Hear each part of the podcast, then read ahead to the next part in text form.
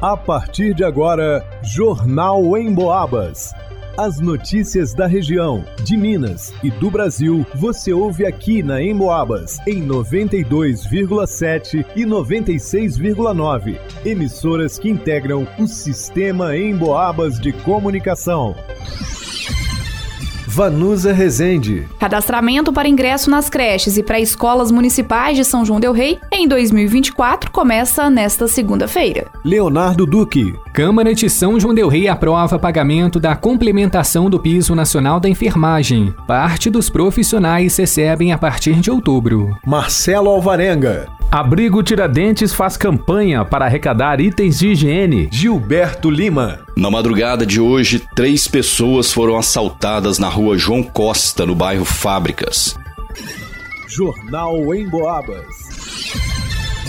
O cadastramento para ingresso nas creches e nas pré-escolas municipais de São João Del Rei em 2024 começa hoje, segunda-feira, dia 18. Pais ou responsáveis têm até sexta-feira, dia 22, para realizar o procedimento e nem precisa sair de casa. Pode ser online pelo site Cadastro Escolar SJDR www.sistemaiens.com.br. Quem não tiver acesso à internet ou tiver dificuldades para preencher o formulário, pode comparecer em uma das creches ou escola para pedir ajuda. As creches vão atender crianças de 0 a 3 anos e a pré-escola abraços infantis 1 e 2. Vale lembrar que cadastramento é diferente de matrícula. Neste primeiro momento, a Secretaria Municipal de Educação vai coletar dados para estimar quantos alunos devem ingressar no próximo ano, além de conhecer a realidade das famílias. É importante já manifestar interesse, pois as famílias que preencherem o cadastro corretamente vão ser chamados para realizar a matrícula oficial a partir de outubro. Durante o cadastramento, uma série de documentos vai ser solicitada, dentre eles certidão de nascimento da criança, carteira de vacinação atualizada, cartão do SUS, documento oficial de identificação dos pais ou responsáveis, além do comprovante de moradia ou aluguel, trabalho e participação em programas sociais, se for o caso. Para o Jornal em Boabas, Vanusa Rezende.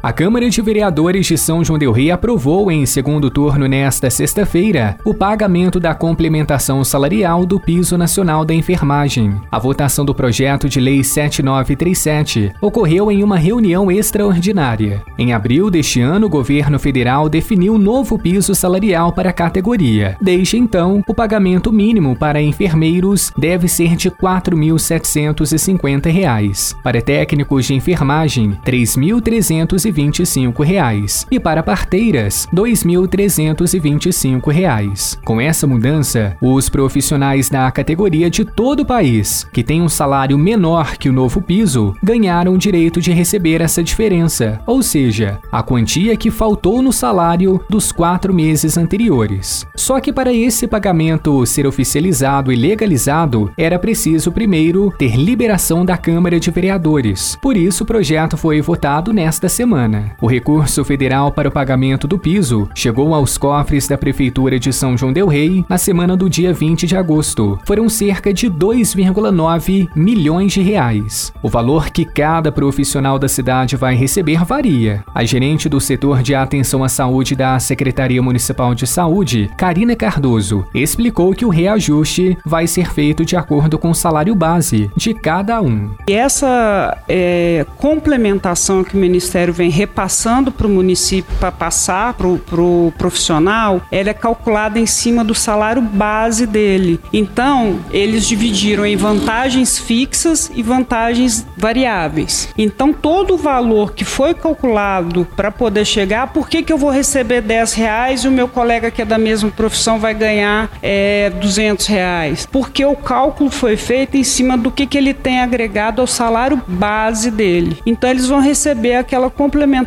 de acordo com o salário base dele. Então é só olhar lá no, no contra-cheque, vencimento base. Aí ele vai saber mais ou menos o percentual de quanto ele vai receber. O pagamento retroativo do piso vai começar a ser pago em outubro, mas é importante deixar claro que nem todos os profissionais vão receber já no próximo mês. Isso porque houve um problema entre os sistemas virtuais da Prefeitura e do Ministério da Saúde, no qual os dados de todos os enfermeiros devem ser registrados. A Karina explica melhor. O Ministério fez uma chamada depuração. O que, que ele fez? Ele bateu o banco de dados nosso com o banco de dados deles. Só que para quem entende de informática, tem linguagens que batem, tem linguagens que não. Então ele voltou para nós agora em final de agosto, dia, dia 23 de agosto, ele abriu o sistema novamente para a gente ter acesso a essas informações. Para nossa surpresa, a gente viu que tinha várias inconsistências. Então alguns profissionais apareceram como remuneração não é, informada, mas isso a gente mandou a remuneração, conflito de carga horária e algumas inconsistências de CPF, que é direto na Receita Federal, e alguma irregularidade no COFEM.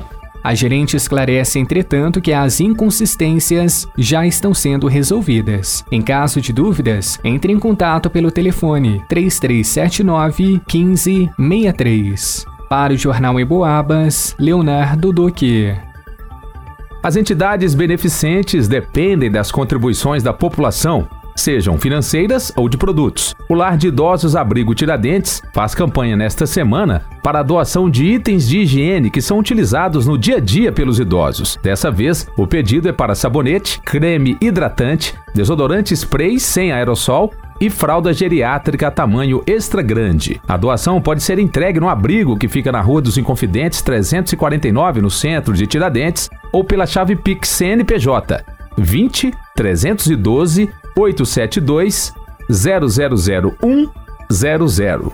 Outras informações pelo WhatsApp 98445 8205. Para o Jornal em Boabas, Marcelo Alvarenga.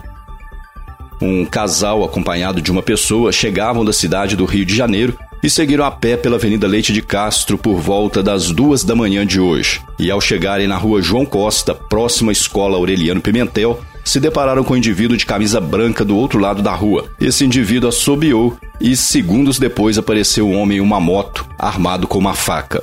Ele anunciou o assalto, mas uma das vítimas reagiu na tentativa de proteger a esposa e a cunhada. E durante o confronto, a vítima foi atingida com uma facada no peito. Ele foi socorrido por um vizinho e encaminhado até a Santa Casa de Misericórdia, onde permaneceu internado. O ladrão fugiu em uma motocicleta e, segundo imagens de câmeras de segurança, ele seguiu rumo ao bairro Alto das Mercês. De acordo com informações recebidas pela polícia, o criminoso seria um homem que havia se apossado de uma motocicleta horas antes do assalto. A polícia segue à procura dos suspeitos. Para o Jornal em Boabas, Gilberto Lima. Em pesquisa inédita do Cantar Ibope, realizada em todo o interior de Minas Gerais, um dado importante apontou que, de geração em geração, o rádio se mantém como um veículo que renova seu público, se consolidando a partir do momento que as pessoas acumulam mais idade. Eu vou explicar melhor. Segundo a pesquisa, 19% das pessoas do interior de Minas começa aos 12 anos a ter relação com o rádio, normalmente em casa. Esse percentual aumenta para 26% quando as pessoas chegam dos 20 aos 29 anos. Daí em diante começa a se relacionar com mais frequência com o rádio. Por exemplo, entre 40 e 49 anos, a metade da população ouve rádio com frequência. E tem mais: 45% das pessoas com mais de 40 anos ouvintes de rádio revelam ser assíduos, chegando a passar cinco dias na semana ouvindo pelo menos uma vez no dia o rádio. É muita gente. Isso demonstra claramente que a maioria da população do interior de Minas tem o rádio como seu companheiro ao longo do dia, sem atrapalhar a realização de outras atividades. A Rádio Emboabas é aquela amiga que não promove fake news, que te conta aquilo que realmente é relevante para nossa vida e que enche o ambiente de alegria. E você pode ouvir pelo radinho, pelo computador, pode até baixar o aplicativo da Emboabas no seu celular e ver as notícias, acessar os programas que perdeu ou ouvir ao vivo a nossa programação. Vai lá,